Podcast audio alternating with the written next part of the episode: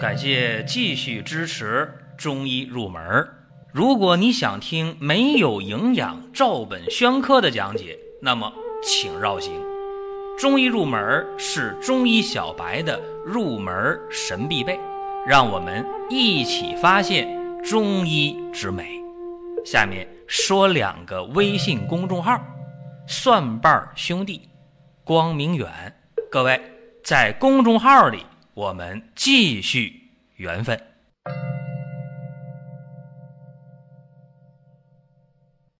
冬病夏治是近些年来啊特别火的这么一个话题，尤其是一到每年的头伏、二伏、三伏的第一天，在全国各地的中医院，大家会看到排大队啊，干嘛呢？去贴这个三伏贴，甚至呢，已经发展到了中医的门诊呐、诊所呀，包括呢，所有的人都注意到了。这个三伏贴的问题都在琢磨着冬病夏治，那么我就有必要今天给大家说一下啊，这个冬病夏治究竟是怎么一回事儿？这个呀，严格来讲就是中医的天人相应的一个具体理论的应用。在夏天啊，阳热之气达到了顶点，尤其是热在三伏。那大家想一想，太阳直射北回归线，那日照时间就长了。大家讲啊，叫白天长夜里短，其实呢就是昼长夜短，就这伏天呢，这个蓄积的热量是最多的。当然了，这也是人体呀阳气最盛、最爱出汗嘛，毛孔都开了，也是这个时候。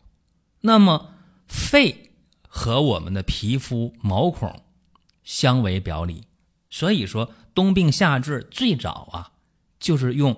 夏天的阳热之气，借助于人体的毛孔能够开的比较充分的这个时机，用那些助阳开窍、化湿祛痰的这些药，渗透到肺经的穴位，再往里面进，进到肺经，然后呢，把体内的这些冬天容易加重复发的病，给它起到一个慢病快治这样一个目的。比方说啊，咱们比较了解的老慢支啊、气管炎呢、哮喘呢、咽炎呢、鼻炎呢、体虚感冒啊，这就是最开始冬病夏治的这些呼吸系统的问题。那么后来发现啊，不但是呼吸系统的这些冬病，冬天加重复发的病，在夏天阳热之气最旺的时候去解决有效。后来发现，像虚寒的胃痛啊、腹痛啊。包括因寒而起的痛经、月经不调啊，包括一些骨关节病啊，包括呢这个心脏的问题呀，冬天心绞痛呃频发的问题，在夏天找到相关的穴位去贴敷也是有效的。所以呢，这些年三伏贴越来越火。那三伏贴到底怎么贴呀？是不是头伏第一天、二伏第一天、三伏第一天贴？这就是最标准的呢，也不是。近些年发现啊，在头伏之前的十天，还有三伏结束后的十天再贴，这样的话就是贴五次了，对吧？这样一加强效果更好。当然，也有些人说啊，一定要这么严格吗？有没有一些更简单的方法呢？所以就有些人啊琢磨了，我手里面有三伏贴。我是不是在这个三伏天里边这四十天当中，我随时能贴呀，随时都有效果呢？也有效，因为大量的实践证明啊，这些年很多人他对这个中医的理论方法不太了解，三伏贴买回来了，随时随地的在伏贴里就贴上了，结果贴了一个伏天下来，哎，到冬天的时候，老慢支啊、哮喘呢、鼻炎呢、咽炎呢、体虚反复感冒啊、啊骨关节啊、胃肠啊、心脑啊。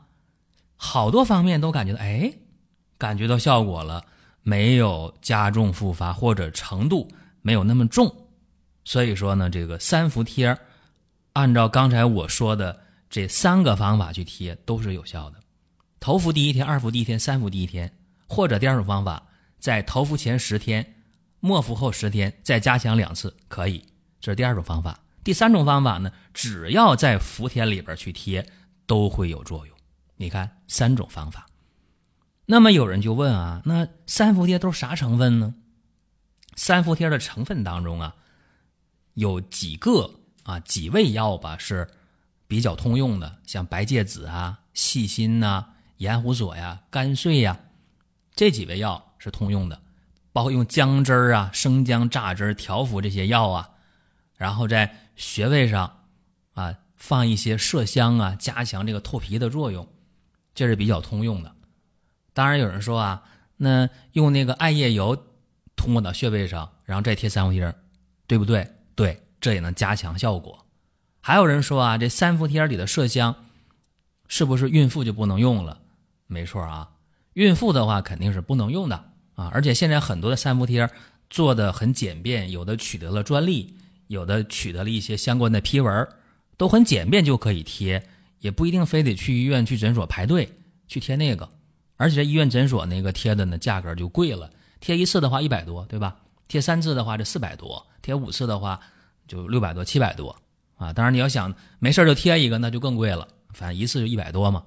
所以现在有很多三伏贴的成品。有相关批准文号的规范的产品就没有那么贵，效果呢也差不多。这是三伏贴的一个大体情况。另外呢，除了孕妇之外啊，两岁以下的婴幼儿啊，或者皮肤特别敏感、容易过敏的人啊，或者正感冒发烧呢、头疼脑热的人啊，这就也都不能贴啊。这是一些常识性的东西。但是还有人讲说，这个三伏贴的成分呢，也不是特别的相同啊。对。不会完全一样啊，因为三伏贴各家有各家的窍门，有自己的配方，但大体上就是刚才我说的那几味药啊。而且在以往的音频节目当中，还有我们在公众号推送当中，在二零一八年五月末的推送当中，我们就给大家推送过两篇文章，就讲这三伏贴的这个制作的方法呀和成分呢，我们是好保留的给大家。啊，推送过这样的文章，大家有兴趣的话可以回头去看一下，在公众号“光明园”里面，公众号“蒜瓣兄弟”里面，二零一八年五月二十号之后有连续两篇推文，大家可以看一下。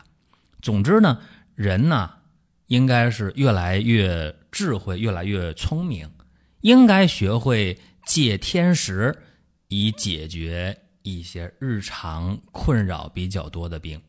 刚才我讲了呼吸系统的、骨关节的、胃肠的、心脑的等等吧，妇科的，哎，只要和寒凉相关的，咱都可以试一下。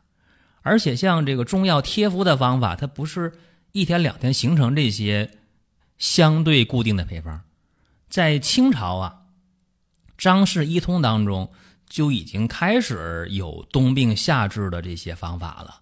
啊，找一些药啊，姜汁调成膏啊，用麝香进行这个呃透皮呀啊这样的一些方法，所以逐渐的近代通过当代的摸索，不断的演化，所以现在各地的用的三伏贴都应该有一定确切的效果，这个是毋庸置疑的。还有呢，贴三伏贴大家注意啊，呃，当天呢最好别用冷水洗澡。然后呢，辛辣的呀、生冷的、油腻的，最好也别吃。在贴敷的过程中，贴多久呢？那有人的皮肤呢就特敏感，贴上半个小时不行啦，这皮肤就就热了。那有人呢贴上四个小时、五个小时都没事儿啊。所以因人而异。一般来讲呢，贴敷两到四个小时，成年人、小孩呢减半的时间。那也有人会说，哎，那我贴完咋没反应呢？别人贴完了啊，疼啊，局部热呀、红啊，那我贴完。啥也没看到呢，就感觉一揭下三伏贴跟没事儿一样呢。